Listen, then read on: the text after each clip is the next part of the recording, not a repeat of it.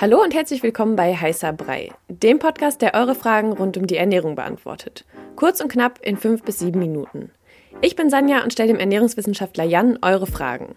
Antworten gibt's ohne viel Gelaber, direkt auf den Punkt und wissenschaftlich fundiert. Stellt uns eure Fragen via DM bei Instagram an koro-de. Und jetzt viel Spaß mit der Episode. Wenn wir von Kuhmilch sprechen, dann hört man ja immer wieder, dass es schlecht für die Gesundheit ist und vor allem auch Entzündungen auslösen kann. Woher kommt das überhaupt, dass man das denkt? Gute Frage. Das äh, kommt vor allem aus veganen Kreisen, also das ganz klar. Und äh, es gab aber auch hier und da mal so ein paar Studien in den 80er Jahren, 90er Jahren, die haben so darauf hingedeutet, dass irgendwie Kuhmilch nicht so gut ist für die Gesundheit, für die Knochen vor allem. Was ist Kuhmilch überhaupt? Irgendwie, es ist äh, klar ein Sekret von einer Kuh. Das, das dient, ja, das dient genauso wie bei, bei Menschen der Ernährung von, ähm, von Kälbern dann in dem Fall ähm, und, und enthält ja, neben Proteinen und Fetten und Kohlenhydraten auch Hormone fürs Wachstum zum Beispiel, dass das Kalb gut wächst, auch wie bei der Muttermilch aber daneben auch eben Kalzium, also Mineralstoffe aller Art, insbesondere Kalzium, dafür ist die Kuhmilch bekannt und auch äh, nützliche Organismen wie zum Beispiel Bakterien, also Milchsäurebakterien, je nach äh, Milchart, aber also wenn die ultra hoch erhitzt ist, etc. pp, da ist dann nicht mehr viel drin und so, aber trotzdem, ne, frische Milch enthält das schon. Mhm. Ja. Und äh, stimmt das denn, dass äh, Milch Entzündungen hervorruft? Nee, stimmt nicht. Stimmt also nicht. Milch ähm, naja, führt jetzt nicht unbedingt zu Entzündungen. Also, beziehungsweise anders gesagt, für die meisten Menschen stimmt es nicht. Allerdings, wenn man auf äh, zum Beispiel bestimmte Bestandteile wie Laktose ähm, oder das Milcheiweiß äh, reagiert, also Laktose ist Milchzucker, Milcheiweiß dann gibt es auch noch, dann klar, kann es mhm. zu Entzündungen führen, im Darm insbesondere, aber auch andere Arten, aber man kann nicht sagen, es gibt irgendwie pauschal mehr Osteoporose zum Beispiel, was jetzt keine Entzündung ist, aber trotzdem, äh, oder Entzündungen im Körper oder so. Oder mhm. ist, man hört auch oft so Milch verschleimt und sowas. Das, äh, ja, wenn man es nicht verträgt, wird man sich da irgendwas äh, bestimmt merken oder wird man was, was spüren, aber da Nee, das ist halt äh, einfach, einfach, das ist einfach Quatsch. Also das muss man ganz klar sagen, ja. Okay, also das ist ja schon mal so der erste Mythos, mit dem wir uns jetzt beschäftigt haben. Ja. Lass uns doch mal generell so Mythen rund um die Milch, also lass uns die mal durchgehen und mal ein bisschen abchecken. Alright. Ich habe mal so ein paar zusammengetragen, du hast ja gerade auch schon mal Osteoporose angesprochen. Mhm.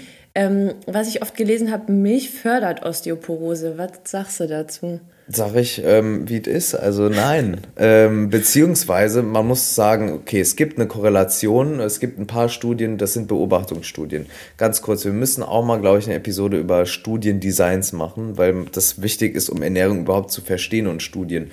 Naja, jedenfalls gibt es Studiendesigns, die sind unterschiedlich. Es gibt Studien, die schauen sich eine große Population an, das sind dann sogenannte Beobachtungsstudien. Die haben schon gezeigt, dass in Industrieländern eine höhere Prävalenz, also Häufigkeit von Osteoporose Fällen gibt.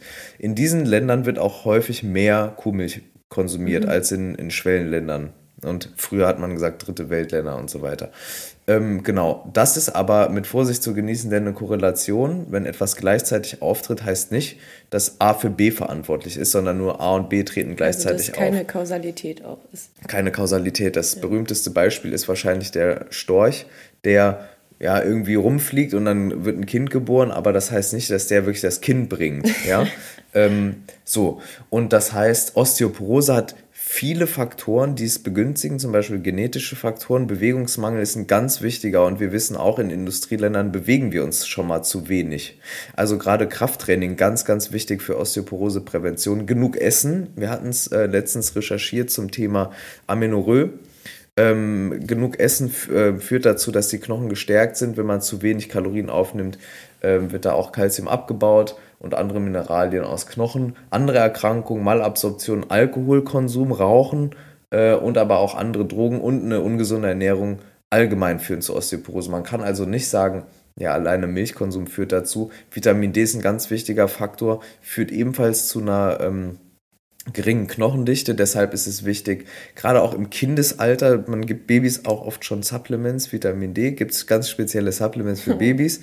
ähm, weil es gegen Rachitis wichtig ist, aber auch andere Knochenerkrankungen, später dann eben Osteoporose. Und ähm, genau, deshalb ist das auch ein Faktor. Wir wissen ja, Industrieländer eher nördlich gelegen, eher lange Winter, eher relativ schlechte Vitamin D-Produktion über die Haut, häufig Vitamin D-Mangel, also das auch Korrelation. Ähm, genau. genau. Das war, glaube ich, so ein Schnelldurchlauf. Ne? Man kann sagen, nein, es ist keine Kausalität bestätigt. Man geht davon aus, es erhöht das äh, Osteoporose-Risiko nicht signifikant ähm, und deshalb kann man da Nein sagen erstmal. Okay, und was man in dem Zusammenhang oft liest, ist auch, dass Milch dem Knochen Kalzium ja. entzieht. Ja, also. Was sagst du dazu? Nee, kann man auch, also es auch, kommt auch aus diesen Studien 80er Jahre und okay. so, ne? Mhm. Ähm, äh, ich meine, ne, das ist ja das Schöne an Wissenschaft. Es ist. Ähm, es, man sagt ja, es ist noch nicht falsifiziert. Der aktuelle Forschungsstand ist noch nicht widerlegt. Das heißt, damals ging man davon aus, irgendwie, boah, komisch, da ist viel Phosphor drin, ähm, viel Schwefel, das macht irgendwas mit dem Kalzium in den Knochen, das zieht das raus. Heute wissen wir, das stimmt nicht. Ähm, und wir wissen eben, dass ein hoher Milchkonsum eher keine negativen äh, Effekte bringt, allerdings auch keine Vorteile. Also es ist relativ ausgeglichen. Ähm, wir lassen hier natürlich bei der Diskussion den ethischen Aspekt raus, Klar. weshalb ich sagen würde, trotzdem ähm, als, als äh, Ökotrophologe und Ernährungsexperte, nein, lieber keine Kuhmilch trinken. Ähm, dafür gibt es gute Alternativen. Es gibt einfach ethische Probleme, äh, die da eine Rolle spielen. Aber wir ge heute geht es nur um die Gesundheit und mir liegt äh, wirklich was daran, einfach diese Mythen da mal aus dem Weg zu räumen, weil es nervt halt einfach. Das ist dann eine Argumentationsbasis, die einfach Quatsch ist für eine gute Sache, eigentlich auf mhm. Möglicherweise zu verzichten, aus verschiedenen Gründen. Nur das so zu argumentieren, ist Quatsch. Also Milch als, als Kalziumquelle ist insbesondere auch für Kinder wichtig Deshalb kann man sagen, nee, das entzieht dem, dem Knochen kein Kalzium. Mhm. Ähm, können wir nochmal vielleicht ganz kurz auch auf diese Entzündungen eingehen? Ja. Also das liest man wirklich als allererstes immer, Milch äh, fördert Entzündung. Du hast ja eben schon gesagt, nein. Ja. Vielleicht kannst du nochmal ganz kurz spezifischer erklären, warum nicht. Okay, also es gibt Studien, die zeigen, und das relativ eindeutig, so ähm, bestimmte Lebensmittelbestandteile wie gesättigte Fettsäuren, Transfettsäuren, irgendwelche oxidationsfördernden ja, Bestandteile äh, sind schlecht, beziehungsweise stehen im Verdacht, Entzündungen auszulösen. Das ist eh ein Thema, das ist noch gar nicht gut erforscht. Ähm, da gibt es ganz viel Streit auch in der Wissenschaft, ob es das überhaupt gibt, diese äh, entzündlichen Lebensmittel und sowas. Und man weiß eigentlich aus sehr vielen Studien, dass Milchprodukte tendenziell sogar antientzündlich wirken. Mhm. Ne, weil es, wenn man es so sieht, ist es wenn man jetzt zum Beispiel auf die Weide gehen würde und würde äh, an der Kuh dann irgendwie die Milch abzapfen, dann äh, wäre wär das eben ja, ein Naturprodukt auf eine gewisse Art. Ja. ja? Und ähm, Genau, und da kann man sich vorstellen, da sind viele, viele, viele Nährstoffe drin, die auch positive Eigenschaften haben. Hochwertiges mhm. Eiweiß zum Beispiel. Ne? Da sind zwar, klar, Transfettsäuren drin, allerdings sind die in einem Umfang da enthalten, die scheinbar zumindest nicht auf Entzündungen einzahlen. Mhm. Also das kann man, kann man nicht sagen. Mhm. Also Milch ist jetzt nicht die beste Fettquelle, unbedingt. Also Milchfett ist kein gesundes Fett, würde man nicht so bezeichnen, aber aber trotzdem ist es nicht so, dass das jetzt irgendwie ähm, Entzündungen verursacht. Aber auch hier, wenn man es nicht verträgt, weil man eine Allergie oder Unverträglichkeit hat, dann möglicherweise ja, schon. Das hatten wir auch eingangs schon. Ne? Ähm, mal zum nächsten Mythos. Das hat wahrscheinlich so ein bisschen was auch mit Entzündungen zu tun. Also, weil ähm, da habe ich oft gelesen, Milch fördert Akne. Ich gehe mal davon aus, Akne ist ja auch irgendwie eine Entzündung. Kann mir die Antwort vielleicht sogar schon denken, aber vielleicht räumst du damit nochmal auf. Gut, Akne. Ähm, Akne ist ein leidiges Thema, beschäftigt, glaube ich, viele Menschen, gerade in, im jungen Alter. Ähm, kann dann auch Narben irgendwie ähm, ja, fürs Leben machen. Und es gibt so zwei, drei Inhaltsstoffe in der Milch, wo man sagt, naja, möglicherweise kann das dazu führen, dass Akne hervorruft. Das Milchzucker, das sind Aminosäuren und Hormone, ähm, also zum Beispiel Wachstumshormone in der Milch, die dazu dienen, eben wie gesagt, das Kalb schön groß und dick zu machen, sozusagen, dass es halt auch überlebt. Groß ja. Ähm, genau, und, und man weiß aber, naja, dass ähm, Akne nicht nur durch Milch verursacht wird, aber möglicherweise schon. Das kann man gar nicht so genau sagen.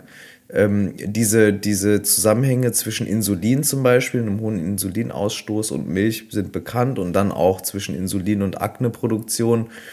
Dass es da eindeutige Hinweise gibt, wäre mir neu. Mhm. Aber man weiß schon, das ist ganz gängige Praxis. Also sobald man zum Ernährungsmenschen ähm, geht, der einen berät, oder zum, zur Dermatologin, zum Dermatologen, wird der sagen, lieber Milchprodukte reduzieren. Ja. Das hat einen Grund nämlich eben diese Hormone, dass äh, hier bestimmte Proteine in der Milch und eben der Milchzucker, der dazu führt, dass eben Insulin ausgeschüttet wird, aber auch die Hormone, die ähm, insulinähnlich oder Insulin IGF zum Beispiel ist ein Insulin Growth Factor, also ist ein Wachstumshormon, was über Insulin wirkt.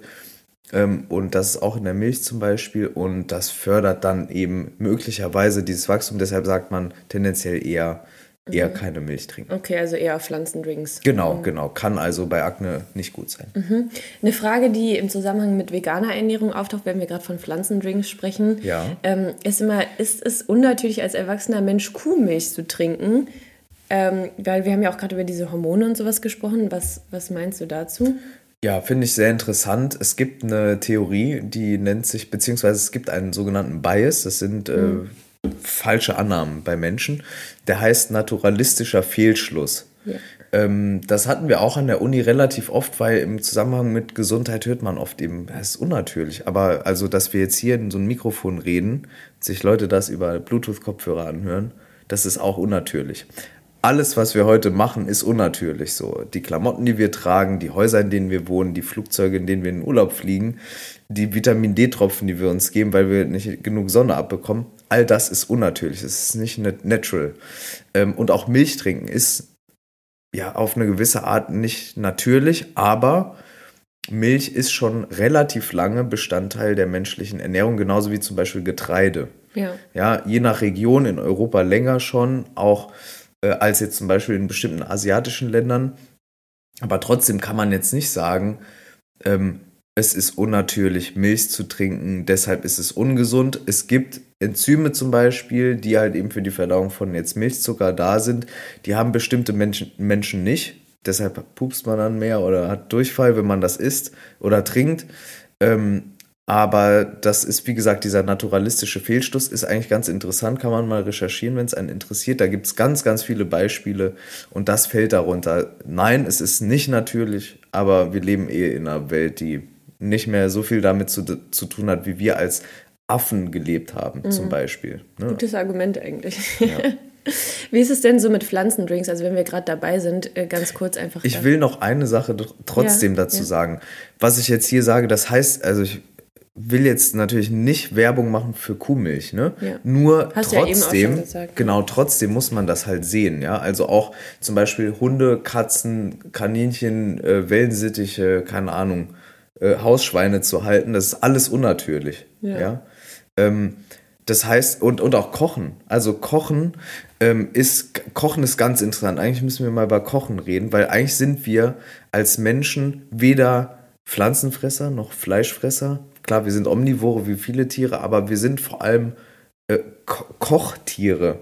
Wir sind deshalb wahrscheinlich, ähm, haben uns deshalb so entwickelt, nicht weil wir Fleisch gegessen haben, sondern weil wir angefangen haben zu kochen. Mhm. Das ist alleine schon unnatürlich. Da werden Proteine denaturiert, das heißt auch in der Wissenschaft dann so. Und dieser Prozess ist zum Beispiel notwendig, damit wir es überhaupt gut verdauen können. Also da sieht man auch, dass Natürlichkeit nicht unbedingt immer das Nonplusultra ist, ja. sondern dass es darum geht, ja, was bringt uns weiter? Ja, okay, deshalb, also nur nochmal, ich will jetzt keine Werbung für Milch machen, aber man muss trotzdem sagen, dass es einfach ja, Quatsch point. ist, das ja, Argument. Auf jeden Fall. Ähm, genau, du hast ja gerade gesagt, keine Werbung für Milch. Dann gehen wir mal auf das andere nochmal ein. Ja. Pflanzendrinks. Was ja. sagst du denn jetzt ganz kurz und knapp? Ähm, was sagst du dazu? Pflanzendrinks sind eine super Alternative. Ähm, Finde ich sehr gut, insbesondere wenn die angereichert sind mit Calcium B12 beispielsweise. Auch B2 fehlt oft. B2 zum Beispiel ist ein Vitamin, was in der Milch, in Milchprodukten äh, ordentlich vorkommt. Darauf achten, dann kein Zuckerzusatz präferieren, einfach. Ähm, braucht man nicht. Ist, die sind oft von Natur aus schon ein bisschen süß irgendwie, weil da Getreide ja drin ist. Mhm. Ähm, optimal wäre natürlich, wenn irgendein hochwertiges Öl drin ist. kein Sonnenblumenöl beispielsweise, sondern eher ein Rapsöl, irgendwie ein anderes Öl, ne? Ein bisschen was Besseres. Ähm, genau, und dann auf jeden Fall ein Argument Nachhaltigkeit. Also Milchprodukte sind, was CO2 zum Beispiel angeht oder Wasserverbrauch, schon sehr, sehr intensiv. Da sind die meisten Pflanzendrinks besser. Nicht alle, muss man auch mal gucken. Aber ähm, die meisten sind schon, schon besser und im Durchschnitt auf jeden Fall. Okay, ich würde sagen, dann haben wir die Milch ganz schön auseinandergenommen. It's a rap. It's a rap. Das war eure Frage zum Thema Ernährung kurz und knapp besprochen. Danke fürs Zuhören. Wenn euch die Episode gefallen hat und ihr mehr davon wollt, abonniert unseren Podcast, um keine Folge mehr zu verpassen. Stellt uns weiterhin eure Fragen und lasst uns gerne eine Rezension bei Apple Podcast da. Wir hören uns beim nächsten Mal hier bei Heißer Brei. Ciao.